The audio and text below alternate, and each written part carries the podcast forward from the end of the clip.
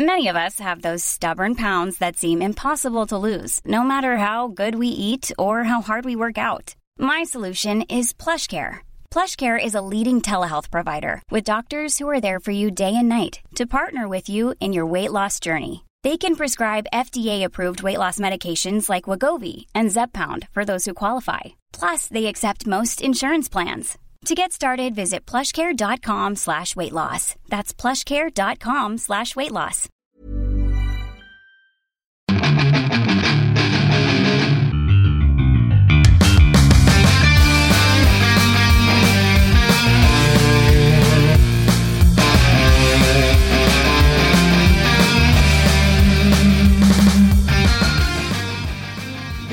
Bienvenidos a Fuera del Control en Pláticas de Cuarentena. Mi nombre es Memo García, mejor conocido como Memo Hierbas. Y la verdad, hoy estoy súper contento porque pues tenemos un invitado, un invitado que estoy buscando por mucho tiempo. Lo veía en televisión, lo veía en redes sociales, lo veía de aquí para allá. La verdad era muy difícil, este, como que, pues concretar esa entrevista. Lo veía en, en hechos, eh, un día a la semana. La verdad es que tengo que tener a esa persona, tengo que tener aquí en esa plática porque es el hombre de tecnología. Lo conozco va- varios años atrás en, diferentes E3 y siempre lo eh, es como que, pues como un caballero, ¿no? Es el hombre elegante de entre los medios dedicados al videojuego porque normalmente los geeks son de playera, otaku, de cómics, gordos, barbones. Saludos a mi buen Monch. Eh, pero pues, eh, esta personalidad pues, es como que el caballero, un, un señor. Y con ustedes, señores, tenemos al señor José Pontón. ¿Cómo ha estado, mi estimado Pontón? Eh, oye, Eh. qué presentación, amigo, qué presentación increíble, Memo. Pues la verdad que un gusto que sigue, nos conocemos hace varios, varios años en muchos eventos que hemos ido justo de tecnología, más de videojuegos, por supuesto, y siempre la, la- la llevamos bien, le echamos la- el chal ahí, el chisme todo el tiempo, y muy, muy contento y muy entusiasmado de estar aquí en tu espacio. Por fin podemos echar este, la plática. Sí, una Y plática bueno. de tantas pendientes que hemos tenido que platicamos así como que dos, tres minutos y bueno, luego nos echamos una chela y ya no nos volvemos a ver hasta el siguiente año o en algún evento de de. México.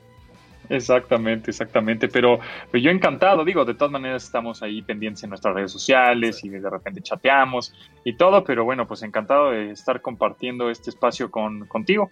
A ver, platícanos, vamos a irnos un poquito tan a- atrás, no tan atrás. ¿Cuándo empezó el concepto de Pontón? Eh, ¿Por qué eh, lo que te dedicas, lo que haces en tecnología, videojuegos, gadgets, todo lo que has ido construyendo a través de todos estos años? Fíjate, pues es- está chistoso, porque yo desde, desde chico, pues me gustó pues, la tecnología. Mi, mi- mamá se dedicaba a vender, tenía una tienda, era comerciante. Entonces tenía calculadoras, de esas calculadoras de, de rollito de papel y eso, de repente pues, se, le mol- se le fregaba. No había, pues, no había teléfonos celulares, evidentemente, no había aplicaciones, no, no había, pues la computadora no era tan común.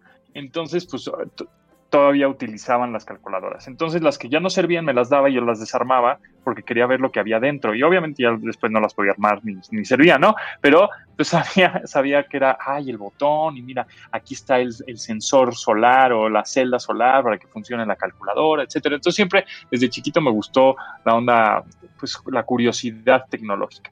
Y después que yo quería estudiar ingeniería electrónica, cibernética o me- electromecánica, alguna cosa de esas, pero bueno, pues ya sabes que los profesores te espantan y entonces dije, "Mm, mm, esto no me va a gustar, hay mucha matemática, yo no soy bueno para eso, pero a la par siempre me gustó mucho el radio. Este, me encantaba el radio y los locutores y cómo hablaban, y imaginar cosas, etcétera. Entonces dije, bueno, pues el radio también me gusta mucho. Este, y tiene que ver algo pues, medio tecnológico, ¿no? Porque hay consolas, hay micrófonos, hay audífonos, hay, pues, hay gadgets en general, ¿no? Entonces me, me- me metí a estudiar ciencias de la comunicación y bueno, estudié ahí, me gradué y todo. Y estuve mucho tiempo en los laboratorios de comunicación, es decir, en, en el espacio que había en la universidad, había había la cabina de radio, y te digo, micrófonos, consolas, este, em, computadoras para edición de audio, para edición de video, etcétera. Me gustó mucho y a partir de ahí, casi saliendo de la universidad, me dijeron que había prácticas profesionales en Televisa. Y yo, ah, pues órale, pues tengo que empezar de algún momento, ¿no? En algo tengo que empezar. Se abrió esa oportunidad, pues vamos a hacer prácticas profesionales. Entonces, había de- en todo Televisa. Va, pues órale. Pues, ¿qué eliges? No, pues yo Televisa Radio, ¿no? Entonces en Televisa Radio justo estaba ahí la estación W Radio cuando cumplía 73 años o algo así, ahorita van en el año 90, imagínate, cumplen 90 años este mes.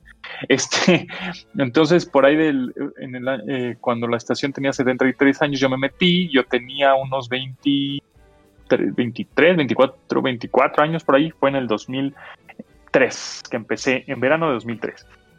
Y empecé obviamente de, pues, de achichincle, ¿no? O sea, de staff, de asistente, asistente, mega asistente de producción de Super Gaffer, ¿no? Ahí.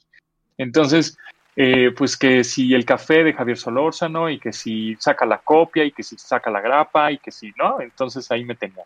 Así estuve seis meses hasta que llegué con el director de la estación y me dije, oye, pues esto me gusta del radio, ¿cómo le hacemos? Ah, mira, pues qué curioso, porque Ricardo Zamora va a hacer un programa de tecnología los sábados. Ricardo Zamora ahorita trabaja ya en Google, ¿no?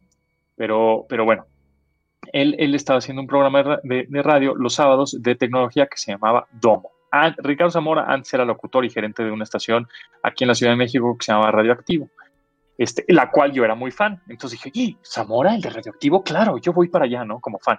Oye, Zamora, me manda el director de producción, dice que yo te ayude. Ah, pues va, pues ayúdame, échame la mano. Órale, pues entonces me, empezó. A ver, Radioactivo, sí, si bien recuerdo una estación de radio muy curiosa con programas diferentes. Sí, eh, sí, sí, sí, música alternativa en inglés, eh, propuesta diferente. Justo había un programa ahí de tecnología que se llamaba Byte, antes arroba, que eh, todavía existe el podcast y todavía lo hace hace años. David Ochoa, que realmente fue también parte de inspiración de hacer un programa este, de, radio, y, pues me gustaba mucho y Ricardo Zamora era el gerente antes, ¿no? Pero ya después en W Radio, pues él, se metió como voz institucional y a tener algunos programas de música, etcétera. Entonces me dicen, mira, pues este cuate este, va a ser este programa de tecnología, ¿le ayudas? Y yo, ah, va, tecnología, ah, pues chido, órale. Obviamente ahí ni siquiera había, ni siquiera había salido el iPhone, ¿sabes? O sea, no sabía, eh, lo más sofisticado en ese momento era una Palm, eh, para, para anotar tus, tus pendientes, la PDA, ¿no? La famosa PDA. Entonces, no había Twitter, salió en el 2006, Twitter en 2007, ¿no? Que es cuando se empezó a usar este, más, de manera un poco más popular. Entonces, pues dije, bueno, pues de tecnología, pues ¿qué habrá? Pues computadoras, ¿no? Y, pues alguna página internet y cosas así, va. Entonces le empecé a ayudar, eh, asistir un poco a la producción y ya como al mes agarré las riendas del programa y empecé a producirlo, a hacer la escaleta y de pues cómo se tenía que hacer y, bueno, me, ayudaron mucho y aprendí mucho, ¿no? Entonces a partir de ahí, en W, fui conociendo gente, te vas conectando con la gente y un cuate ahí me dice, oye, este, fíjate que mi novia em, va a, tiene un programa, bueno, es productora de un programa en Telehit y necesito, este, em, necesita un colaborador de tecnología. ¿Te animas? Dije, órale, pues va, nunca he estado en, en, televisión, nunca he salido a cuadro. De repente me hablaban ahí en Televisa Radio para colaborar algunas cosas en Yapárate, en los 40 principales, de repente con Marta de Baile, y así, pues, interesante. Yo le saqué el Twitter a Omar Chaparro, yo le saqué el Twitter a Marta de Baile, me acuerdo perfectamente de eso. Y, y después empecé a salir en Telehit en un programa que se llamaba Los Monchis con Beto y Lalo. Y entonces ahí estuve años también sin, sin, ni, un, sin ni un centavo, no me pagaban nada.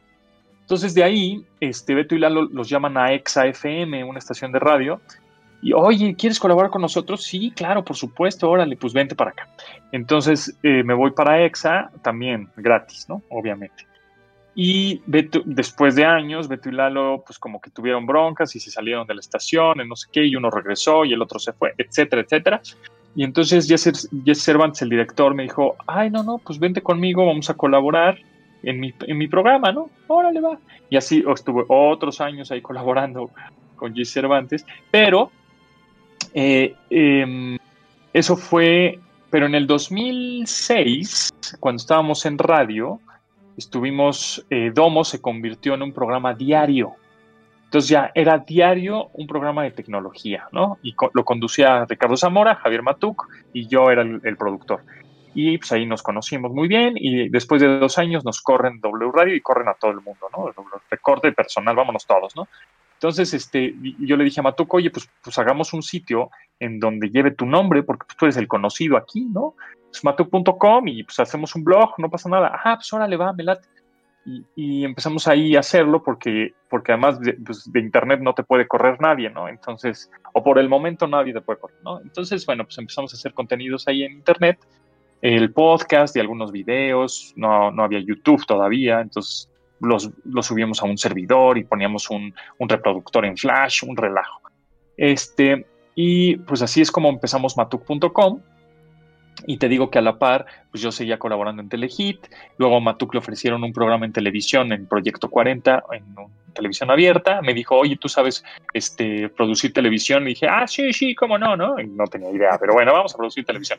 Entonces, este, de pronto em, empecé a hacer televisión y pues aprendí un chorro de cosas, dirigir cámaras, editar, este, eh, pues eh, tener cierta orden en la producción, contenidos, bla, bla, bla. Entonces, otro recorte personal en Proyecto 40 y me mandan a la fregada, ¿no? A mí nada más. Bueno, pues ahora qué hacemos. Yo seguí en el portal, este, eh, trabajando en matu.com, empezamos a crecer ese sitio eh, tanto que ya éramos como 10 personas y el, y el sitio se llamaba igual, matuk.com. Entonces eh, Matuk decidió, ¿sabes qué? Hay que cambiarle el nombre por algo neutro, o sea, que no traiga mi apellido o, tu apellido, porque si en algún momento algún, alguien de nosotros no está, pues no, no podría funcionar eh, solito, ¿no? Y, este, y entonces lo creamos 1-0. Y yo le dije, 1-0, neta, pues que 1-0 parece marcado de fútbol, güey. ¿Cómo crees? No, sí, pues ahí tengo el ahí tengo el registro, bueno, pues órale, 1-0. Y yo le digo, ¿por qué 1-0? Pues porque es el, lenguaje binario, ¿no? Ah, bueno, pues cámara, ¿no? Vamos a ver quién le entiende, va, va, va. Y entonces empezamos con, con este sitio 1-0 por unos, ¿qué empezó? 2012 me parece. En 2012 y estuvimos por seis años, pero ya a la par, ya pues la gente se empezó, eh, nos empezamos a dar a conocer más y entonces ya me hablaban para justo Telehit y de ahí a Exa, entonces estaba colaborando en diferentes ahí, medios de radio, etcétera. Y, em, y estuvimos así 1-0 hasta que lo vendimos, vendimos el 70% de 1-0 en el 2018 un grupo de medios más grande. Y, este, y bien, todo, todo bien. Eh, y hubo un momento, justo hace unos días, que, bueno, hace unos meses, la decisión ya estaba tomada, que dijimos, ¿sabes qué, Matuk? Este, creo que este ciclo ya se acabó aquí creo que el, portal puede vivir solo, ya está, ya lo echamos a andar, ya le quitamos las rueditas de la bicicleta y ya puede andar solito, ¿no? Ah, pues va, nos salimos, pues sí, nos salgamos, ya, ya, ya no tenemos mucho que aportar aquí. Pues órale. Entonces nos salimos y coincidió en que después de tantos años de estar colaborando en MBS Radio, donde está EXA, etcétera, me dice uno de los directores de, la estación, oye, ¿sabes qué? Te vamos a dar un programa en el 102.5 diario de una hora a ti. Ay, canijo, órale, pues está padrísimo, gracias por la confianza, no sé qué. Y entonces, bueno, pues el resumen es que ahora, actualmente estoy en Hechos Noche porque antes, en TV Azteca, pues alguien me habló para hacer un programa que se llamaba Hola México, a colaborar ahí, de ahí me hablaron para este, Hechos Noche, etcétera, y entonces ahorita estoy con Javier Latorre en Hechos Noche este, todos los lunes. Un minuto hacia el futuro, ¿verdad? Sí, 90 segundos al futuro. 90 segundos. Se llama, la se llama la sección, que en realidad son como 180. este, pero, eh, y de ahí em, estoy martes y miércoles con Jay Cervantes en Nexa FM. Y ahora, bueno, pues todos los días de lunes a viernes en el 102.5 con un programa de tecnología, videojuegos, entretenimiento digital, estilo de vida digital, etcétera, muy, muy divertido. Hoy entrevistamos, por ejemplo, a un director de doblaje y actor de, doblaje, locutor comercial, eh, que fue mi profesor, porque también estudié a la par, eh, cuando estaba en la universidad, yo estudié em, dos años de locución y doblaje. Entonces lo invité porque curiosamente ahorita dirigió una audioserie, digamos que es la evolución de la radionovela, ¿no? Ya no es radionovela porque ya no se transmite en radio, ahora es audioserie que se transmite en Spotify. Entonces dirigió los actores para hacer esta audioserie, que es esta Aislinn Derbez, este, como, como, actriz, pues, y se trata esta audioserie que está muy interesante de eh, una inteligencia artificial, como un tipo Siri o Cortana o esta onda, este Alexa, pero que em, pero es una inteligencia artificial que le va, diciendo eh, a un chavo que pues, se tiene que poner las pilas, etcétera. Está, está interesante, está, está padre la, la serie, está ahí en Spotify. Y, y curiosamente, a partir de la locución y doblaje, pues eso me ayudó mucho justo al radio, a la locución, a hablar bien, a, leer bien, a tener intención, etcétera. Y justo también el doblaje, pues me ayudó también a que curiosamente, y también pues, muy agradecido y padrísimo, buena experiencia, el que, el que un estudio de grabación de, que, hace, que hace videojuegos me haya hablado para hacer dos voces en dos videojuegos diferentes. Entonces mi voz aparece en el locutor que es Rick Balassi, en la versión en español, evidentemente, Rick Balassi en el, la primera entrega de The Division. Y este, así que dice, Rick, hola, soy Rick Balassi, te saludo desde Nueva York. Eh, esta persona de, estas personas de The Division eh, son tremendas, eh, no les hagas caso, ¿no? Ese es, es Rick Balassi. Y este y un, un, locu y, unos y un locutor que sale en el videojuego de Forza, Forza Horizon 2. ¿Ves que tiene estaciones de radio? Sí. Pues uno de los locutores de Hospital Record Radio es, es mi voz, entonces pues, está padrísimo, ¿no? Que, Una pero experiencia pero diferente. una muy buena experiencia y, y, la cosa es que Forza Horizon 2 ya no se puede conseguir en línea, ya lo quitaron justamente creo que porque se vencieron los derechos de las canciones o algo así. Entonces los que tienen el, el juego eh, físico, pues este pues, está increíble. Creo que yo por ahí lo debo de tener. Yo lo tengo. Este, y pues por ahí, si, si sintonizan Hospital Record Radio, pues esa es mi voz. este, entonces, pues, pues la verdad es que he hecho algunas cosas, pero creo que apenas siento, siento en mi ser que apenas estoy empezando. A veces sentimos eso, fíjate, eh, la invitación, aparte que pues nos conocemos de muchos años, era que más gente pueda conocer tu trabajo, el desempeño, o sea, lo que has hecho. Te presenté como todo un caballero porque sí es como que el hombre elegante, ¿no? Caminando, eh, bien portado, así, bien cuidado, eh, el chico de noticias. A diferencia de todos los que son, nos dedicamos al, al, medio, digo, obvio que también cuando yo estoy en Milenio Televisión, me pongo corbata, eh, el saquito, la, la, camisa, y pues me to totalmente diferente sin mis lentes oscuros, ya con lentes y todo el rollo, de aumento. Pero eh, durante todo este tiempo, eh, yo siempre te veo más hablar de tecnología. Eh, estamos hablando uh -huh. de gadgets, celulares. ¿Vas a ir a la presentación de Apple ahora que va a ser en septiembre? O, o, no va a haber, ¿verdad? Creo que es en línea. Pues, exacto, va a ser en línea. Es el, es el 15 de septiembre. Va a ser en línea. Afortunadamente fui el año pasado, que es la primera vez que me invitaban a Cupertino a la presentación de los iPhone. Este, y este año, pues no, no hubo evento, ¿no? No va a haber evento. Bueno, físico, pues presencial. Sí va a haber en línea y parece ser que el 15 de septiembre lo que se presentan son iPads y el, el Watch, el, el, reloj. Yo creo que los iPhones se va a presentar hasta octubre, este, porque van a salir dos iPhone en octubre y otros dos en noviembre. Eh, entonces, bueno, pues este, este año, pues todos los eventos se canceló. Es más, E3 pues, se canceló. Y seguramente E3 ya no va a haber nunca más. ¿eh? ¿Tú crees? El, el E3, fíjate, ahorita tocas un tema muy interesante. Eh, el Electronic Entertainment Expo, un evento que lleva muchos años. Yo, este uh -huh. era, iba por el número 19. Ajá. Iba por el número 19, eh, un evento que lo fui como que, pues sus subidas y bajadas. Digo, creo, creo que el que menos disfruté fue el de Santa Mónica, no sé si te, si te tocó ir. Eh, que, que, las conferencias eran en diferentes lugares. Bueno, como es en de Los Ángeles, pero ¿te acuerdas que la conferencia... ¿Sí fuiste al de Santa Mónica?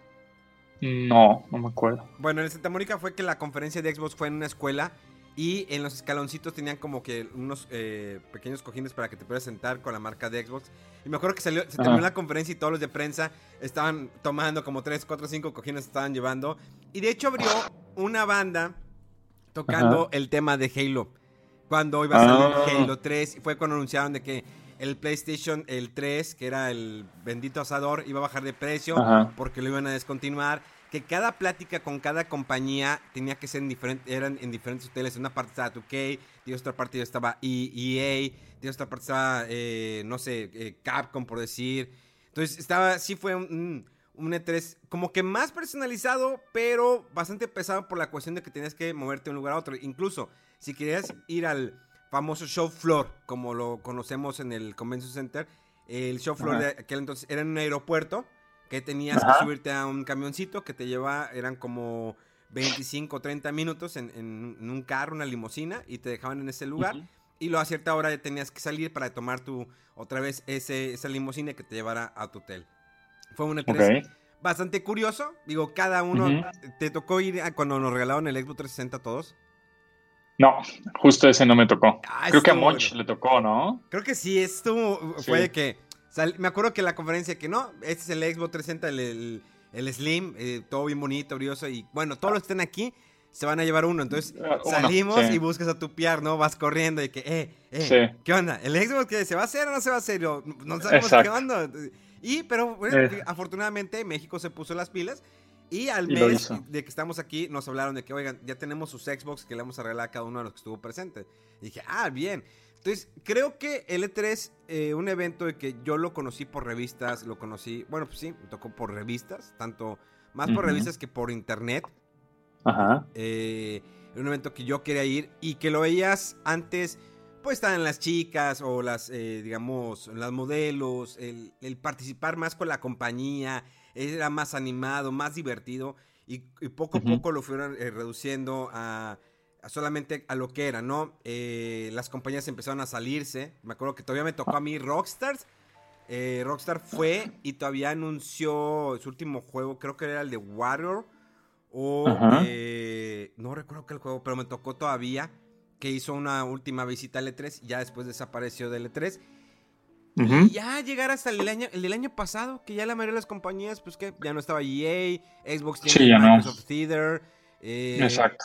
Sí estaba muy, muy, muy solo. Y aparte que yo creo que la gente que les abrió les dio la oportunidad de entrar con un boleto, que comprar boleto, ya no tuvieron la misma experiencia que tuvimos nosotros cuando iniciamos en, en esto del medio. Exacto. Este, sí, yo, por eso yo creo que ya el E3 ya, ya, ya murió, ya EA, e como dices, hacía su evento aparte, PlayStation ya no estaba, este, Xbox estaba haciendo su, eh, lo, estaba haciendo su Microsoft Theater, este, entonces eso ya, ya lo veíamos venir, porque además a las marcas les salía muy caro y, ya también mucha gente, y seguramente te pasó, que decía la marca, no, y a partir de este momento tú estabas ahí en el recinto, ¿no? O en el lugar este, sentado tomando nota y fotos y piteando. Y, ¿no? y a partir de ahora vas a poder jugar este juego, descárgalo ya. Y tú ahí, puta, no estoy en mi casa, ¿no? O sea, ¿cómo le hago? Entonces, la gente que estaba en su casa podía seguir de una manera más cómoda, rápida, tuitear y todo, este, por medio de streaming, que estando ahí. Obviamente estar ahí, pues es es una experiencia mucho más padre porque tienes ese colorcito, ese saborcito de la gente, el ambiente, y puedes sacar más contenido y, este tipo de reportajes más interesantes o diferentes. Pero este, pues a partir de esto, yo creo que ya, primero, E3, yo creo que ya murió. Las marcas van a hacer sus propios streamings, sus propios anuncios por redes sociales, que lo, interés, lo que les interesa, les sale más barato y es el mismo, casi el mismo hype, ¿no? Pues como Entonces, cuando este, empezó con eh, sus, directs. Sí, sus directs. Sí, exacto, tal cual. Entonces, este, yo creo que así va a ser la onda. Em, y pues ya, lástima, ojalá de, vez en cuando haya algunos viajes el próximo año, aunque yo creo que el próximo año todavía vamos a estar así, ¿eh? Va a ser un año de transición. Yo creo que esto se va a otra vez a, normalizar un poco hasta el 2022. ¿Crees que, crees que la, la tecnología las redes sociales, el streaming afectó de una manera directa a eventos como el E3, incluso el Tokyo Game Show. Bueno, todavía me tocó el año, el año pasado ir al Tokyo Game Show, que la mayoría de la gente que va, pues va en los últimos dos días, que es sábado y domingo, que ya no, que es abierto al público, que van los cosplayers, y los primeros dos días son business day, ¿no? Para, para, para prensa. Eh, incluso está una, hay una convención de cómics que se llama Wizard War, que es, hay una por cada estado en Estados Unidos. Y obvio que está la grande de todas, que es la Comic Con de San Diego y la Comic Con de Nueva York, que a pesar de que son de, dos eh, empresas diferentes, ¿crees que de alguna manera ha cambiado eh, la manera como ahora dices, bueno, pues ya a lo mejor lo veo en streaming? Eh, obvio que para el medio, ¿sí? Antes era como tú o como yo, que ibas al, al E3, ibas a conseguir una entrevista. Tenías la, entrevista, tenías la exclusiva. Hace 10 años o 12 años tenías ya la entrevista y regresabas a México y la presentabas. Ahorita es súbele en el momento, no te puedes quedar atrás. O incluso el gameplay ya, o sea, hay gente que ya lo está jugando y ya lo está transmitiendo. Tenemos los, los streamers o los youtubers que ya los invitan, que lo hacen creo que hay muchas compañías que lo, los han envuelto como si fueran parte del medio, pero no lo son. No los estoy haciendo de menos, ojo, porque de repente hay banda que, eh, digo, existe una pelea todavía por ahí entre medios y los youtubers o, streamers, porque dicen, pues, es que una cosa es el que critica el videojuego y otra cosa es el que lo está jugando porque le están pagando. Y no propiamente siempre les están pagando por jugar un juego, o, lo compran ellos, se lo da la compañía y quieren jugarlos. Pero ya no es lo mismo cuando tenías la emoción de traer la exclusiva digo, traigo la entrevista con tal personalidad, con tal desarrollador, con tal este, escritor, con tal director de, un videojuego. Sí, no, definitivamente ya no, ya no, ya también la gente no, los, también no, lo aprecia, ¿no? O sea, el, conseguí una entrevista con fulano, con el director, con el mero mero. La gente lo que quiere es jugar, que pasarla bien, hacer el truco, ver al, al, a su streamer, a su youtuber haciendo prácticamente entreteniéndolos, ¿no? De, alguna manera. ¿Sientes que antes ya no les este importa eso? O sea, que tengo la entrevista con ese desarrollador. No, les vale un cacahuate absoluto. O sea, yo creo que em, de pronto, si tú dices, o sea, si tú traduces esa entrevista, es, decir, tú, tú entrevistas al director, al desarrollador, al, al, que sea, ¿no?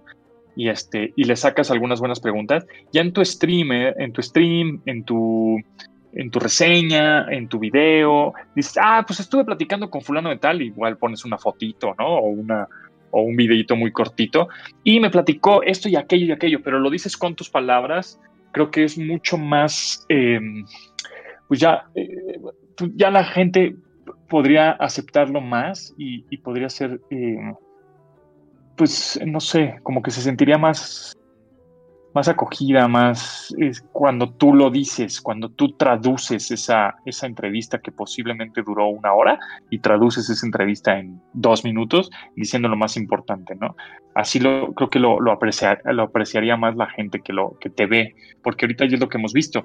Ya la gente, ya, bueno, desde hace tiempo, la gente ya no sigue un, un, medio de comunicación como tal. Algunos sí, ¿no? O sea, no, no, no es que desaparezcan, van a coexistir, pero ya hay más personalidades separadas o individuales, eh, el YouTube, el TikToker, el Instagramer, el ta, ta, ta, que sigues que al medio como tal.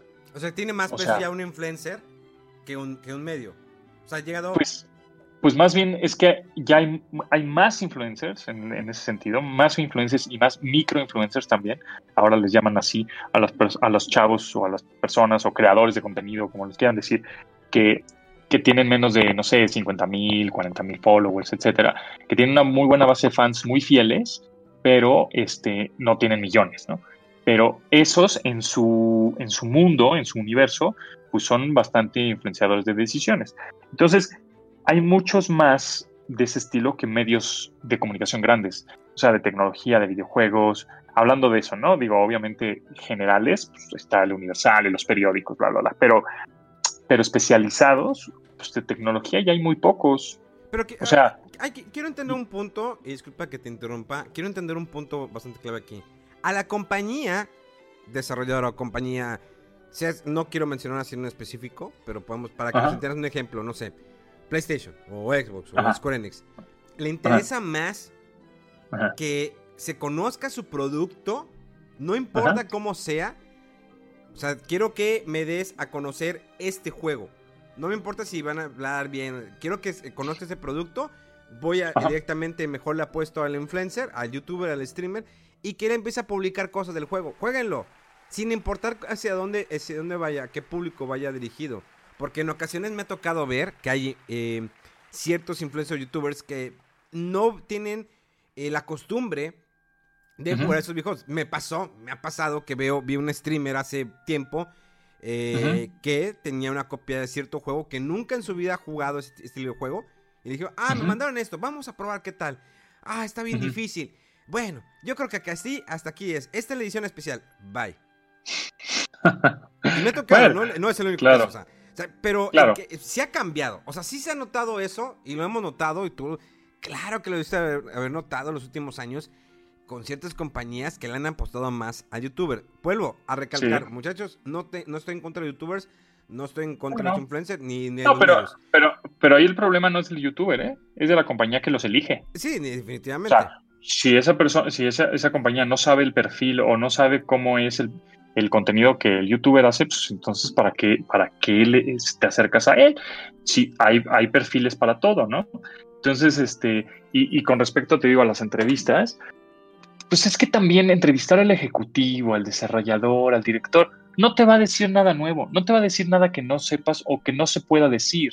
Por más que le quieras decir, oye, ¿cómo es esto? Oye, ¿qué, tiene plan a futuro? Oye, pues no te va a decir nada, porque todo es confidencial. Entonces, la verdad es que esas entrevistas son muy de flojera.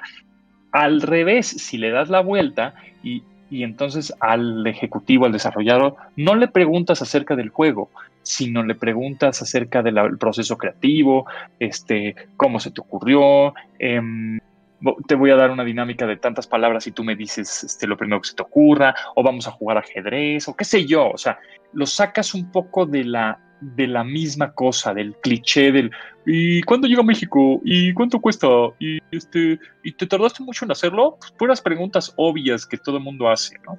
Y estás en México, ¿y cómo te trata México? ¿Cómo te lo has pasado? ¿Has comido tacos? O sea, puras estupideces, ¿no? Entonces, yo creo que más bien lo que, lo que se tiene que hacer es si ya tienes una entrevista, una buena entrevista, un buen celebrity, un, alguien importante que hacerle en entrevista, sí haces dos, tres preguntas relacionadas con, con el juego y el chiste es hablar de esa persona, cómo llegó ahí, cómo le hizo, como un caso de éxito, este, algo más inspiracional, algo que mueva sentimientos. Los sentimientos venden. Entonces, si, si nada más vamos a estar hablando de, de por ejemplo, ¿y cómo lo hiciste? Porque ahora ya la cámara tiene un megapíxel más. ¿Por qué? Pues porque sí, ¿no? O sea, pues, ¿qué te va a decir? Pues así es la cosa, pero si le preguntas a ese, a ese desarrollador, ese creador de tecnología, oye, este, ¿por qué tu teléfono o por qué tu videojuego ahora este, sufrió estos cambios o cuáles fueron tus retos para este, a, ti mismo dominarte ¿no? o superarte? pues te va a echar un choro un poco más interesante. ¿no? ¿Crees que los medios enfocados a videojuegos, y ya casi para cerrar el tema de videojuegos y pasar un poquito más a tecnología y lo demás, ¿crees que los medios de videojuegos en algún momento van a dejar de existir? O sea, que deje de existir una crítica, una reseña. Digo, está eh, Rotten Tomatoes que, pues, digamos, critica de cierta manera directa al cine, pero ya ves que pues, hubo una diferencia, que... Eh, si a muchos les gustó la última de Star Wars, tenía un porcentaje muy alto, muy bajo. Y empieza a pelear porque pues está lo de los usuarios eh, que pueden calificar y están los críticos que pueden eh, también calificar una, película. En el caso de videojuegos, obvio que está eh, Metacritic, que ya ves todo lo que pasó con The Last of Us, que se basa en, la crítica. Y al fin de cuentas, yo lo que hago, en mis todos años de periodista enfocado a videojuegos, y eso que yo soy ingeniero en sistemas, no sé cómo fui a parar como periodista, pero pues ahí soy. Estoy, en, tele, radio, e internet, todo. Está escrito en revistas, periódicos. Y no sé cómo lo hice. Pero eh, podría desaparecer. O sea, llegar un momento que dices, pues ya no importa la reseña de cierto medio. Sin embargo, sé, eh, obvio que si tú entras a un sitio como un level up, lo que quieras, tienes publicidad de un videojuego. Sí. Obvio que eso no quiere decir que el, video, eh, eh, mm, el sitio enteramente te va a decir tienes que jugarlo. Es publicidad pagada al final de cuentas. Que eso se maneja en muchas partes. Ajá. Entonces, ¿crees que en algún momento deje de tener una cierto peso los medios de comunicación enfocados a videojuegos? Eh, pues te digo, un poco como Hey, Dave. Yeah, Randy. Since we founded Bombus, we've always said our socks, underwear, and t shirts are super soft. Any new ideas? Maybe sublimely soft. Or disgustingly cozy. Wait, what? I got it. Bombus. Absurdly comfortable essentials for yourself and for those facing homelessness. Because one purchased equals one donated. Wow, did we just write an ad? Yes. Bombas. Big comfort for everyone. Go to bombas.com slash ACAST and use code ACAST for 20% off your first purchase. Los medios, eh, pues, se, se, mantienen de la publicidad, como, como lo dices, ¿no? Yo creo que sí va a haber gente que reseñe videojuegos y hay muchísimos creadores, y youtubers y etcétera que critican videojuegos. Este, eso no se va a acabar como individuos.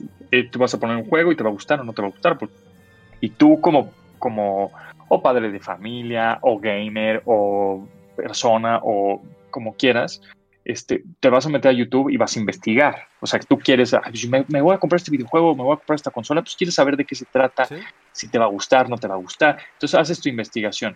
Entonces, este, o ves desde el trailer hasta alguna crítica por ahí de algún youtuber y algunos te, te sentirás identificado, otros con otros no tanto.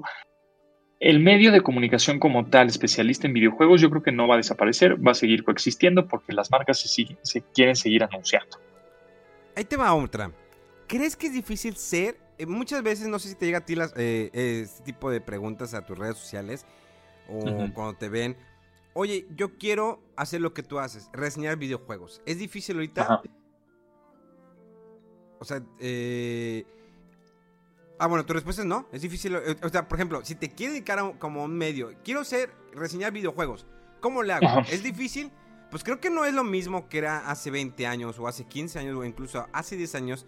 Obvio que eran eh, limitados ciertos medios, al menos, al menos, aquí en México, eran muy pocos los medios enfocados a videojuegos. Obvio que con el tiempo se han ido reproduciendo como si fueran eh, gremlins, ¿no? Que les echaron agua.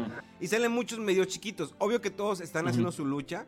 Hay muchos que no les van a mandar juegos, siempre les mandan un comunicado. Digo, porque yo empecé así. Me mandaban el comunicado, me mandaban una playa de Gran Turismo. Ahí tengo una playerita. Pues sí, pero quiero analizar el juego. Pero hay muchos que eh, están así chiquitos y están haciendo su lucha, ¿no? Pero es mucha la cantidad de, digamos, de medio. Una vez me tocó ver con un, eh, una agencia en PR de que había como 40 o 50 medios de México. Y dije, ah, cañón, ¿en qué momento? O sea, pues normalmente siempre tienes ciertos nombres eh, en mente y dices, ah, te cuento 5 o 6, más estas personas que este, este, está, no sé, en Televisa o está en Telehit o en MBS, como quieras. Pero de repente yo vi demasiados, así que hay más de 40 medios, ¿en qué momento se reprodujeron tanto? Entonces, eh, al menos para mí, es difícil como que dedicarte como medio. O sea, si tú, si tú me dices, quiero dedicarme a ser un medio de comunicación enfocado en videojuegos, hacer reseñas y vivir de eso, es casi imposible. A menos que llegues a trabajar en una compañía. O sin contar de que seas un youtuber. O sea, digamos, que el YouTube es más fácil porque pues puede hacer gameplays y por ahí puede poner noticias. Pero aún así, los youtubers, eh, a diferencia de los streamers, porque los youtubers ya como que hay ciertos youtubers de renombre en nuestro país, incluso, incluso en otros países. Eso no quiere decir que ellos, bueno, en algún momento se van a hacer viejos y van a llegar nuevas generaciones. Obvio, está bien. Incluso igual los streamers. Hay streamers que estaban muy pesados el año pasado. Ahorita van bajando poco a poco sus números. Sin embargo, siguen teniendo cierto peso en la sociedad o en, digamos, en, eh, en su público. Pero obvio que su público va creciendo y quiere consumir otro tipo de contenido. Hay youtubers o streamers que se renuevan. Y yo te voy a decir un caso muy eh, sencillo. Yo toda mi vida siempre fue periodista. Empecé a hacer televisión y todo. Pero llegó un momento que dije, ¿por qué no hacer streaming? Vamos a hacer streaming. Vamos a, tratar de adecuarnos a este, esta plataforma que todo el mundo está pidiendo. Me subí al carrito de streaming y al principio era de que tú lo sabes, o sea, has estado en tele, radio, eh, medios, has grabado cápsulas. Una cosa es que estés 10 minutos, que te pongan la cámara y empieces a hablar. Bueno, vamos a hablar el día de hoy de Forza, este juego que es una entrega de Xbox. Y ya te sabes, digamos, el guion, o que lo puedes improvisar por 10 minutos, 15 minutos o media hora. Pero una cosa es estar streameando durante una hora, dos horas, o a veces que ves que se aventan 12 horas o 24 horas. Es otra cosa. O sea, entretenerlos de que no se vayan. Entonces, cuando yo empecé a experimentar ese lado, empecé a entender muchas cosas de los streamers o youtubers. Dije, ah, ok, ya entiendo. O sea, sí tiene su chiste hacerlo. Si tiene su chiste entretener a la banda. No es como que nada más se sientan y ya se ponen a jugar y les llega mucho dinero. No, para nada. Entonces, eh, no sé cómo ves todos estos puntos que te di desde tu lado. Sí, o sea, yo creo que, yo creo que ahorita es cada vez más fácil crear contenido de videojuegos, si quieres, ¿no? Reseñar. ¿Por qué? Porque puedes agarrar un juego móvil, puedes agarrar un juego de la PC, puedes agarrar un juego gratuito, este, y empezar a streamear, empezar a hablar del videojuego. Allá sí hay una cantidad de creadores que están haciendo cosas para YouTube, ¿no? La cosa es tener pues, carisma, aportar algo, que y hablar bien, por supuesto. Y la otra es que también, que, ¿cómo le vas a hacer para que también las marcas volteen a verte? Si te la pasas diciendo groserías, si te la pasas echándoles este, eh, tierra a todas las marcas, pues las marcas van a decir, no, pues este cuate no me interesa. También las marcas es importante, van a empezar a tomar en cuenta si tienes unas redes sociales sanas, etcétera. Entonces te van a empezar a mandar cosas o te van a tomar en cuenta para algunos viajes o de pronto pautas comerciales, etcétera, ¿no? Pero si quieres hacer, si quieres este, generar contenido de videojuegos, lo puedes hacer ya. Echas a andar tu YouTube, tu Discord, tu eh, Twitch, tu lo que quieras y empiezas a hablar. La cosa es esa, tenerla, como dices, hablar 12 horas, una hora, media hora o 10 minutos, pues tiene su chiste, ¿no? Y cada, cada plataforma tiene su lenguaje. No puedes hablarlo, no puedes ser o, generar el mismo contenido para radio, que para tele, que para internet, que para Instagram, que para Twitter, que para TikTok. Todos tienen un lenguaje y un protocolo de comunicación diferente que tenemos que adaptarnos. Las personas que repiten lo mismo en TikTok y luego lo suben a Reels y lo mismo en el Story, pero luego lo mismo en Twitter, pues dices, pues entonces ¿para qué te sigo en todas las redes sociales si me estás poniendo lo mismo? Entonces, este, eso, eso, es, eso es importante, que cada red social, cada tiene su, tiene su manera de, hablar y tiene su público. Entonces tienes que conocer cómo hacerlo. O sea, por en YouTube, pues en YouTube tú buscas, el usuario busca lo que hay, ¿no? ¿Qué es lo que necesita? Este, en TikTok, pues te aparecen las cosas. Entonces tienes que ser mucho más, este, algo más sorpresivo en, los primeros segundos. Eh, y más cortito, más concreto. En YouTube, pues puedes darte la, pues, la libertad de hacer un poco más el formato de video más largo. Este, en Instagram, pues como podemos ver, pues es más como de fashion, mírenme en dónde estoy, el viaje, más una cosa, más, más presumida la, la cosa, ¿no?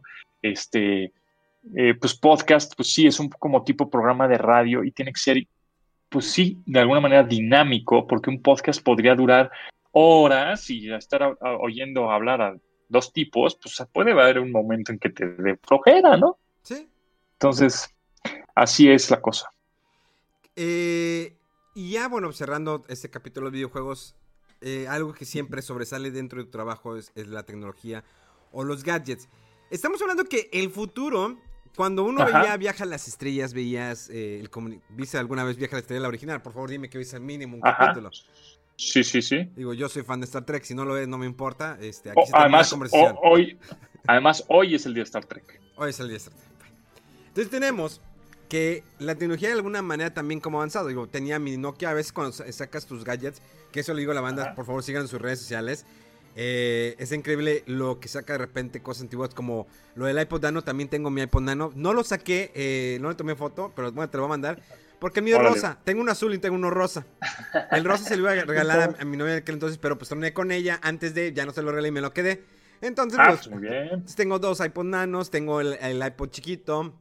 Eh, y me gusta eso que sacas de repente cosas viejas. Yo tengo mi Nokia, el que es el ladrillo, todavía lo tengo mi Nokia. De hecho, lo puse en mis historias. Es bueno. Eh, cómo aguantó buenas baterías. Y era fan del Motorola, el que se abre como flip. Ajá, StarTAC. El, ándale, como el StarTAC. Eh, bueno, estaba el StarTAC, que era el negro, pero después salió como que uno metálico delgadito. Yo lo utilizaba como si fuera el, comunicador de, Star Trek, o sea, la orilla de golpe. Ajá. Y me, duró toda una vida. Digo, todavía lo tengo, lo tengo ahí, ya no lo puedo usar. ¿Cómo crees que, ha avanzado la tecnología en los últimos, eh, vaya, 10 años, 15 años? Desde que empezaste como que a absorber todo eso o a adquirir eh, la experiencia de ir a ciertos eventos o adentrarte más. O sea, ¿cuál crees, cómo ha crecido o cómo ha evolucionado y cuál crees que se puede hacer su futuro? Estamos hablando, digamos, en iPads, en, computadoras o incluso en celulares, porque pues, tenemos celulares que se pueden doblar como si nada. Y vamos a verlo de, de, una manera, no centrarnos tanto en México, porque sabemos que muchas cosas en México llegan con un poquito de delay. Vamos a dejarlo. ¿Cómo delay? Sí. Sí. Este, pues mira, todo va a cambiar a partir de la red 5G, mucho software, mucho desarrollo. Por ejemplo, en el hace tiempo que teníamos la red 3G, pues no podíamos tener Didi o Uber o esto, ¿no? Cuando llegó la 4, 4G, pues ya, ya podíamos ver el carrito andando en la aplicación en tiempo real, porque ya tienes más ancho de banda, menos latencia, todo es más rápido, etcétera, ¿no? Más, más información, pasa más información más rápido.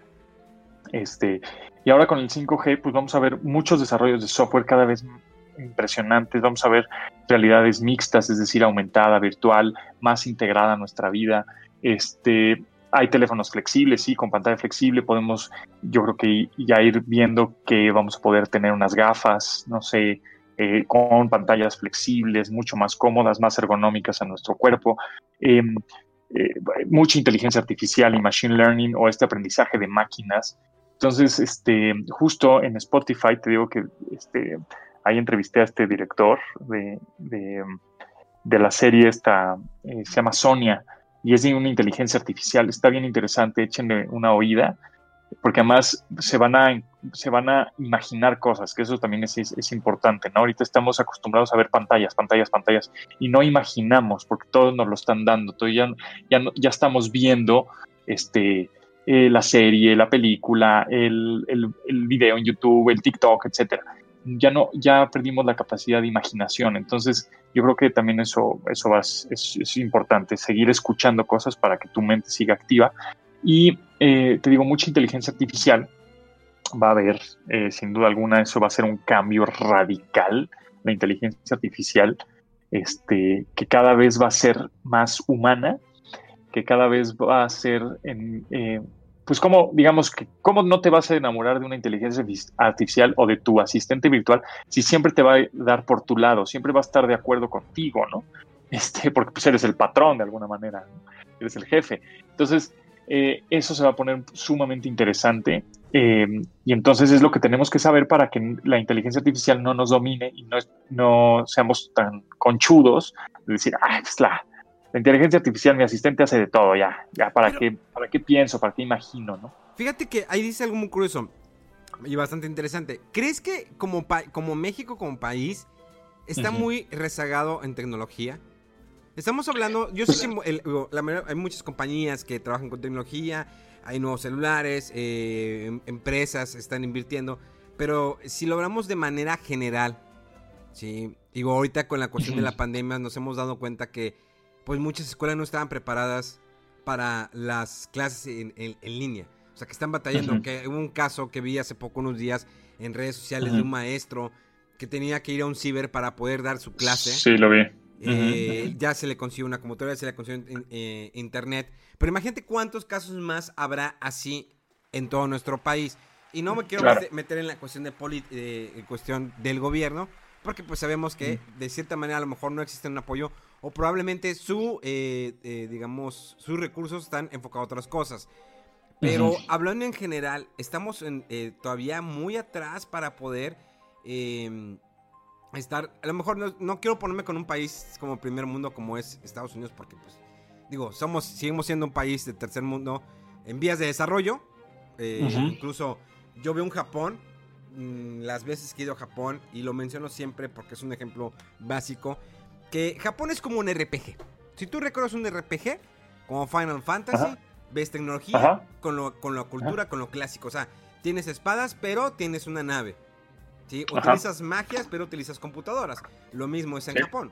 O sea, todavía tienen eso de que eh, los anuncios son eh, en papel colgando o la telita que está volando, pero tienen la más, la más alta tecnología en cuestión de eh, al momento de cobrarte, de que todo lo haces con una aplicación, lo haces por medio de tu celular. Ya ves, en China, Shanghai me tocó hace poco, hace unos meses que fui, todo lo hacían por medio de su celular. O sea, yo quería pagar y era muy difícil porque nadie me aceptaba ni siquiera tarjeta de crédito o no me aceptaban la tarjeta de débito y tenía que ir a sacar efectivo porque pues todo era por medio de WeChat, ¿no? Y otra aplicación y todo lo hacían por medio de... ¿Cuánto, qué tan rezagados estamos nosotros? Este, mira, pues es que depende, como estamos, tenemos un país lleno de contrastes, pues habrá gente que sí tiene una computadora, internet a todo dar y no la está pasando mal y tiene sus teléfonos y etcétera, ¿no? Este, habrá gente que obviamente no tiene, que es la mayoría, pero sin embargo, bueno, perdón por el cine, sin embargo, eh, tenemos 80, eh, 80 millones de mexicanos están conectados a internet. Entonces, tenemos ancho de banda suficiente, tenemos buen internet, sí, tenemos proveedor, muchos proveedores de internet también, internet móvil, o sea, no estamos tan mal en cuestión de conexión. No desarrollamos tecnología, nos, eso nos hace falta. Este, sí, apoyo gubernamental para desarrollar la, nuestra propia tecnología, sí, porque toda es este, pues, importada, ¿no? O sea, toda es Asia, todo es Estados Unidos, todo, o sea, sí la tenemos, pero pues gracias a que nos, nos las mandan, ¿no? pero nosotros tenemos muy poco desarrollo de tecnología este, y ahí es donde el gobierno debería invertir, como en China, por ejemplo. Pues, Huawei está este, tiene lana del gobierno y Oppo y TCL, todas las empresas chinas tienen lana de gobierno, entonces pues así ayudan a que toda la economía fluya y, crezcan estas empresas gigantescas. Entonces, eso yo creo que es la, es la cosa. ¿Estamos preparados? Pues te digo que algunos sí, algunos no. Este, la mayoría, pues no. O sea, no estamos listos para, para, para este tipo de, cosas que nos sucedió. De ahora, escuela en línea, ¿no? Em, sin embargo, pues por un lado tampoco decimos, no, no estamos tan mal, ¿no? Si tenemos prácticamente pues casi todas las marcas de coches, todas las marcas de, gadgets, este, tenemos buen internet. La cosa es saberlo usar. Y realmente aquí la bronca es más bien es cómo cómo estandarizamos o cómo educamos o evangelizamos a la gente a saber utilizar la tecnología, que le pierda el miedo a que la use sin problema, y, pero que tenga sus precauciones, ¿no? que tenga este sentido de común digital. Pero hay mucha gente que dice, ay, no, no, yo eso no lo entiendo, ahí yo no le quiero entrar. También es, es, también es problema de muchos usuarios. ¿no? Ahora, en esta generación, ya cuando nosotros estemos más, un poco más mayores y nuestros hijos también, pues ya vamos a, más o menos entender este, qué es lo que está sucediendo. Ya sabemos que hay una conexión a Internet, ya sabemos que hay cierta inteligencia artificial. Igual no llegamos a entender del todo, pero ya tenemos alguna base. Aquí fue el, eh, porque rompimos un poco la era que nuestros papás cuando ya tenían 40 años, pues no, les llegó el Internet cuando ellos tenían 40, 50 años. Y ¿qué es esto, no? Y apenas ahorita, si tu papá tiene 60, 70 años, está aprendiendo a usar WhatsApp. Pero, este, y entonces ese, contraste, ese, esa brecha, ese, ese parteaguas, pues fue el que también dijimos, ay, güey, no, los profesores ahorita, pues sí tienen 50 años, 60 años, 40 y tantos años y como que no le agarran bien a la tecnología pero esperemos que cuando nosotros crezcamos, nuestros hijos también, pues estemos un poquito más a la par de, conocer o de saber qué es lo que tenemos que hacer. De hecho, yo eh, empecé mis clases eh, de japonés en línea eh, de la Universidad Autónoma de Nuevo León. Estaba curioso, dije, pues voy a retomar mis clases de japonés y, y era que el maestro estaba también como que sacado de onda. es un maestro chavo sí ve que los alumnos están como que hallándose en el sistema que es Teams. Yo no lo conocía, al menos yo me gradué hace muchos años, no conocía el sistema de Teams, que es de parte de Microsoft, donde pues, Microsoft. van subiendo las tareas. Para mí fue nuevo. Yo sí me sentí así que, wow, a ver, ¿qué estoy haciendo? A ver, me tienen que agregar, ok, aquí me reúno a la clase. Y se me hizo bastante interactivo que hasta me emocioné. Me gustaría que fueran así las demás clases. Obvio que pues el japonés es un idioma que te eh, exige de cierta manera, pues que sea más o menos presencial por los tras, todo ese rollo. Pero las demás clases a lo mejor pueden ser un poquito más fáciles. Y, y sí lo sigues viendo mucho en redes sociales que hay una dificultad para poderse adaptar a este nuevo modelo. Porque no sabemos cuánto tiempo vamos a estar así. ¿Cuánto beneficiado? Es, por ejemplo, Zoom, ¿cuánto tiempo eh, eh, Zoom, ¿cuánto tiempo tenía de existir esta aplicación Zoom? Sí, Zoom existe hace mucho tiempo, pero, este, pero bueno, Sí, se puso en moda, empezó a popularizarse y es más, ya vale más Zoom que las ocho aerolíneas más importantes de Estados Unidos en cuestión de, de, revenue, de, dinero en la bolsa, ¿no? Este, de valores. Entonces, sí, definitivamente. Eh, lo que es aquí puede ser tedioso es que cada plataforma, y hay tantas plataformas, es agarrarle la onda, aprender a usar todas que más o menos son similares, sin embargo, pues todos tienen su curva de aprendizaje. Eso es lo que da de pronto flojera, decir, ay, tengo que, tengo que aprender a usar ahora Teams, ay, tengo que aprender a usar ahora Meet, Google Meet, ahora Meet Jitsi, ahora Cisco, ahora este, no sé, eh, Log Me In, de Meeting, este, una cantidad bestial de plataformas. Entonces, eso es lo que podría, posiblemente la gente diga, ay, no, por favor, ¿no? O sea, Ahorita, justo ahorita estamos utilizando Discord, ¿no? Estamos utilizando Discord, sí. Digo, porque le platicaba a, Pontón que el Discord es una plataforma que utilizo para el streaming junto a los amigos. Hay como un chat general donde los seguidores están ahí platicando. Tengo varios mini chats de chat de preguntas, chat de hablar de Minecraft. Entonces me meto cada uno y eh, está curioso porque pues tienen sus pláticas. Y como que ahí te interactúas con ellos. Esta padre es como cuando creas un grupo dentro de tu fanpage, hay un grupo de discusión y puedes interactuar con, los seguidores. Lo mismo es en el Discord. Y me ha gustado. Eh, la verdad es una aplicación que me gusta. Pero sobre el Zoom, Eh, en ocasiones me toca utilizarlo con juntas del trabajo, pero hay otros que utilizan el, el de Google, Google Meeting, algo así, creo que sí. Sí, Google Meet, sí. Sí, Google Meet. eh, me toca en el trabajo utilizar esa aplicación. O sea, hay diferentes aplicaciones y está muy cañón. ¿Te imaginabas de alguna manera hace 15 años, 20 años, Pontón, que hemos estado viviendo, Mm. punto de la pandemia, que es algo que desafortunadamente sucedió, está sucediendo y no sabemos cuándo se va a terminar. Pero te tocó imaginar, obvio que veíamos volver al futuro y decías, bueno, pues en el 2000 tanto, pues ya vamos a ver carros vo- voladores, toda esa tecnología. Pero te imaginabas que cuánto íbamos a depender o cuánto podríamos hacer con un celular. O sea, con un celular, Claro. aparte de, pagar, transferir, navegar, correo, redes sociales, o sea, lo que puedes hacer con un celular, porque no, hay muchos que se limitan, ¿no? Redes sociales, de acá, pues Ujú. más Twitter, Facebook, Instagram, y se acabó. O la calculadora cuando tengo que multiplicar dos por dos porque ya no me acuerdo. Porque de alguna manera, una, una calculadora con el tiempo volvió a mucha gente inútil. Digo, Sí, totalmente. O sea, ya se olvidan de que no, pues ya no tengo que saber por qué multiplicar. O sea, pues ¿por qué? Porque lo Claro. puedo hacer en mi celular, lo puedo hacer en mi, en mi eh, reloj inteligente, en, en muchas cosas. Pero, Claro. ¿te imaginas toda esta transición, evolución tecnológica que tenemos ahorita? Pues no, no, te- no, no te lo imaginas y realmente no nos vamos a imaginar lo que viene, ¿eh? O sea, yo sé que puede venir otra parte aguas totalmente súper duro, porque en el 2030 vamos a vivir unas cosas que vamos a decir, ¿qué? ¿En serio esto está pasando? Este, más o menos imaginas que vamos a estar súper conectados y casas inteligentes y ciudades inteligentes y chips integrados en la cabeza, como lo está haciendo Neuralink, este, de Elon Musk, pero va a haber muchos, muchas cosas que vamos a decir, wow, yo, por ejemplo, ahora, ¿no? Este, aunque sepas llegar a donde tienes que llegar del punto A al punto B, utilizas Waze o Google Maps a fuerzas. Aunque ya sepas llegar, aunque hayas ido mil veces a ese lugar, lo pones, ¿no? Entonces, eso, eso va, va a suceder. Cada vez vamos a ser más dependientes de la tecnología, seguro sí. Pero, por ejemplo, ¿qué, qué habrá pasado con Guía Roji? Creo que debe estar desarrollando todavía algo, pero no es el mismo negocio de hace 20 años, hace 30 años. Todos tenían un mapa Sí, de no. Guía Roji. Exacto, o sea, el chiste es también saber no confiarte. El, mundo cambia rápido y es el consejo que les puedo dar es un renovarse o morir. Tienen que renovarse, no se aferren a algo. Si ya vieron que ya está, pues ya una cosa es como un poco necedad, un poco constancia, un poco, bueno, no necedad no, pero más bien es consistencia, este, estar ahí eh, eh, trabajando por algo pero la otra es, si ya viste que está cambiando, pues, muévele y ponte creativo porque, porque tienes que renovarte, ¿no? ¿Crees que, casi ya para finalizar, crees que en el último año, los últimos dos años, las redes sociales se han vuelto muy tóxicas? Digo, aparte que siempre dicen que es Twitter, ¿crees que de alguna manera afectan más que beneficiar? Pues no creo, ¿eh? O sea, yo creo que sí están medio toxiconas las redes porque pues, todo el mundo está como muy sensible.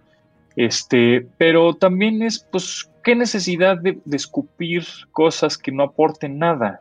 Si no aportan nada, si sabes que van a molestar, si estás enojado, pues no tuitees, no, no, no, no compartas ese enojo, porque va a haber alguien que te va a seguir el enojo, o va a estar en desacuerdo, y, o va a buscar bronca, o pues no tiene sentido. Ah, Prácticamente ahora sí, cuenta hasta 10, ponte a hacer algo, haz 10 lagartijas, este, ponte a tocar un instrumento, qué sé yo, haz algo productivo este, y, invierte ese tiempo en algo que aporte y no gastes tu tiempo en algo que es nada más escupir por escupir algo, ¿no?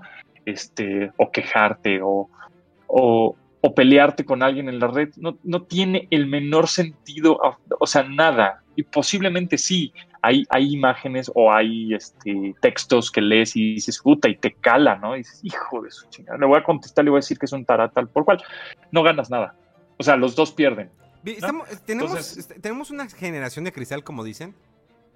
Pues eh, yo creo que no, más bien estamos este, eh, pues evolucionando. Por ejemplo, yo me acuerdo de, yo tengo aquí unos libros de publicidad de, de los, de 1940, 1950, este, que los anuncios en las revistas en esa época este, eran, eran un bebé, o sea, por ejemplo, la mamá estaba estresada, ¿no? Se veía en el anuncio. Un bebé como de menos de un año con unos cigarros Malboro diciendo, mamá, desestrésate, fúmate un cigarro. Y ahorita está evidentemente súper mal visto eso, ¿no? Porque vamos evolucionando, vamos entendiendo qué está sucediendo, o sea, qué va pasando. Entonces, yo creo que no es una cosa de sensibilidad, es más bien también es una onda de saber con quién. O sea, no puedes hablar de tener un, humor negro nada más así porque sí.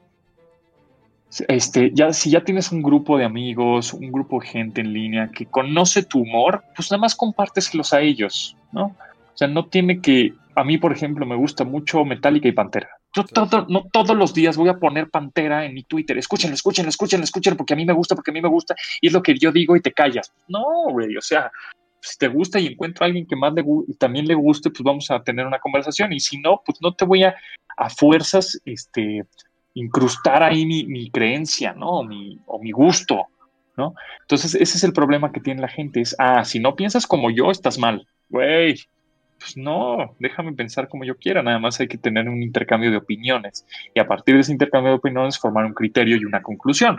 Este, pero si estamos este, neceando nada más, yo tengo la razón y el otro va a tener la razón, pues entonces nunca vamos a llegar a nada. Entonces, esa hora que estuvimos peleando no sirvió de absolutamente nada, fue una hora totalmente perdida. Oye, la verdad, nos podemos extender, extender. Eh, me estaba poniendo a pensar ahorita entre las redes sociales, la tecnología. Eh, se acerca un fin de año bastante curioso. Creo que quiero cerrar más, que todo con este tema. Un, año que, pues a lo mejor en unos, en unos días más se anuncia nuevo iPhone. Pero tenemos una guerra de consolas que viene: PlayStation 5 y Xbox. ¿Sí? Sí. ¿Dónde te voy a dar, o sea, siempre comparto esta idea que para mí ahorita Nintendo Switch es la consola que es la que disfruto más porque me da más diversión. Obvio que las nuevas generaciones a veces se, como que se enfocan más en gráficamente, que sea el, famoso Battle Royale, ya sea Fortnite, sea Warzone, ahorita ya ves que está el Fall Guy o hay otro juego, sí, que no me acuerdo cuál es el que traicionan. Among, este, Us. ajá. Sí. Eh, pero pues viene una batalla bastante interesante para finales de año, que no sabemos cuántas consolas va a haber disponibles, tienen que hacer ya la preventa, porque, bueno, ahorita ya se reveló un precio de la versión digital de Xbox. ¿Cómo crees que vaya a estar esta batalla? Pues interesante y más en esta época pandémica, ¿no? O sea, porque todo va a ser en línea, todo va a ser, este, ahora sí la gente va a buscar reseñas, va a buscar, este, eh, si, si, se la compra, si no se la compra. Eh, tampoco hay ahorita, este, pues, eh, console, o sea, separaron las fábricas, ¿no? Ya vimos que PlayStation va a ser como por invitación, tener tu consola, no hay juegos que jugar en el primer día, o sea, no, tú compras un Nintendo pues para jugar Zelda y Zelda ya salió o Mario, ¿no? Pero ahorita, ¿para qué quiero una consola de última generación si no hay que jugar? O sea, lo hemos dicho muchas veces, el software vende al hardware. ¿Tú para qué quieres un iPhone? Pues para tener iOS. Porque como hardware, pues se ve ya hasta antiguo, ¿no? El hardware del iPhone ya se ve viejito. Este, pero tú quieres el iOS, el sistema operativo, tú quieres el software. Entonces, esa es, esa es la cosa. El que ofrezca mejor software, pues es el que va a ganar. Y si ahorita no hay software y va a salir a finales de año, en noviembre, las consolas, pues, pues está padrísimo, ¿no? Y, pues que estén ahí, porque además van a estar, el dólar ahorita tampoco está este, eh, muy amigable, que digamos, y una consola que ya salió el precio de la Xbox Series S, va a costar 300 dólares, pues en México son, serían, ¿qué? 300 dólares por 22 más el 35%, pues va a costar casi 9 mil pesos. Entonces dices, ay, cabrón, realmente vale la pena una consola de 9 mil pesos, pues mejor me quedo con la mía, el Xbox One, el Xbox One S, este blanquito de la vez pasada, de la generación pasada, con las que te voy a, voy a poder seguir jugando. Chido, ¿no? Entonces, sí está complicadón, o sea, sí está difícil, o sea, está padre tenerla y, el, y conocerla y ver lo que tiene. En cuestión de, ventas, pues viene difícil porque tampoco va a ser una prioridad que tiene la gente. No es una consola no es prioritaria ahorita en este, este tiempo, ¿no? Evidentemente, no es, ay, pues tengo 9 mil varos o 10 mil o 15 mil para una consola, güey, pues necesitamos 15 mil varos nada más, más bien para, porque no tengo chamba, ¿no? Entonces se va, se va a complicar y no nada más en México, pues en el mundo estamos igual, ¿no? Todo el mundo. Fíjate que, y hay banda que está, yo ya voy a apartar mi consola, necesito mi PlayStation 5, mi nuevo Xbox. Y siempre les digo, bueno, ¿cuántos juegos puedes tener 5, 10 de lanzamiento. Digo, no vamos a tener Halo este año. Pero realmente ahorita, si no tienes consola, pues un PlayStation 4, ¿cuántos juegos no te puede brindar en este momento? Mínimo claro. te, puedo contar 20. Y no te lo vas a acabar en un mes, te lo vas a acabar en 3, 4, 5 meses. Eh, Xbox incluso tienes el Xbox Game Pass, que luego la, la banda, si tienes el Xbox One normal, eh, consérvalo. ¿Por qué? Porque tienes el, el Game Pass, una gran apuesta de, por parte de Microsoft, que la verdad sí funciona y tienes una diversidad de juegos. O sea, realmente no era necesario una, eran eh, las consolas de nueva generación, pero siempre esas dos compañías a estar peleando, ¿no? Mientras que Nintendo dice, no, yo me voy preparando. El día de hoy anuncio nuevo juego de Zelda, que es el Euro World, que es un juego pues de hackers, pues estar golpeando o matando diferentes personajes, digo, muchos personajes al mismo tiempo en una sola pantalla. Pero bueno, preparo el 35 aniversario de Mario, con eso hago un resto de preventas porque la banda lo va a comprar, porque pues es Mario, ¿no? Al fin de cuentas, lo nostálgico de alguna manera sigue vendiendo. Exacto, sí, totalmente, totalmente. Sí, porque el, mercado ahorita es, el, mayor mercado es el de justo de 20, de 20 a 35 años, que son los que jugaron Mario y todos esos de Nintendo y Mario Kart, etcétera, ¿no? Entonces, bueno, pues así se va a poner, se va a poner divertida, va a ser diferente la experiencia ahora. Una última pregunta. Si tuvieras la oportunidad, si tuvieras eh, frente a Dios, ¿qué le preguntarías? Híjole. Este. Pues le preguntaría muchas cosas en el sentido del por qué. ¿No? El por qué el por qué nací, por qué nacimos, por qué existe, por qué se hizo, ¿no? Algo así sería como la pregunta. El, quiero saber la verdad, ¿no? la verdad del, del, por qué, del por qué existe esto que llamamos pues vida, ¿no? Y el por qué existí, ¿no? Eso sería, o, o, otra pregunta sería como, ¿mi, ¿mi vida aportó algo? ¿Qué tanto aportó? Hay cosas que no me di cuenta algo así. O lo, estuve haciendo bien. Estoy haciendo bien mi trabajo. Exacto. ¿Tu redes sociales, mi estimado Pontón? Eh, arroba Japontón, J Pontón en Instagram, Twitter y YouTube. Eh, J Pontón.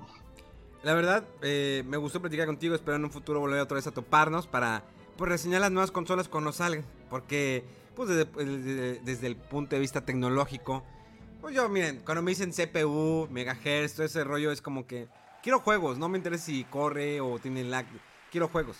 Entonces estaría eh, entretenido ver, analizar contigo las consolas. Eh, te agradezco mucho por tu tiempo, esta plática, conocer más de ti. Y sí, los invito para que lo sigan en sus redes sociales. Es un hombre que mm, en ocasiones sabe qué audífono recomendar, porque yo estaba en que me compro ya los nuevos audífonos, me espero, y que me dijo, no, espérate, espérate a ver que, si salen los nuevos, a ver qué va a suceder en septiembre. Pues me estoy esperando a los nuevos audífonos. Si salen nuevos, pues me compro los que están ahorita en el mercado, ya, que bajen de precio. Exacto, sí, aguántate tantito. Igual en una de esas no sale nada, no lo sabemos, pero aguántate tantito, en una de esas sí, y entonces cuando salgan te vas a trauma, y si no salen, pues nada más te esperaste un mes y dos, no pasa nada. Mi estimado Putón, muchas gracias. Eh, espero que te la hayas pasado bien. Sí, muy bien, muchas gracias Memo. Pues ahí seguimos en contacto, que estén muy bien. Señores, mis redes sociales es Memo Hierbas con H con V. Gracias por acompañarnos en otro eh, especial de Pláticas de Cuarentena. Les recuerdo que todos los lunes tenemos Fuera del Control y viene nueva programación aquí en el canal de Fuera del Control en Spotify o en Apple Podcast o donde nos estén escuchando. Vienen nuevos programas, así que estén muy atentos porque queremos llegar a tener programación todos los días, o sea, podcast todos los días, pues para que no se cansen de mí o para que no me extrañen. Gracias, gracias y nos escuchamos dentro de unos cuantos días. ¡Vámonos!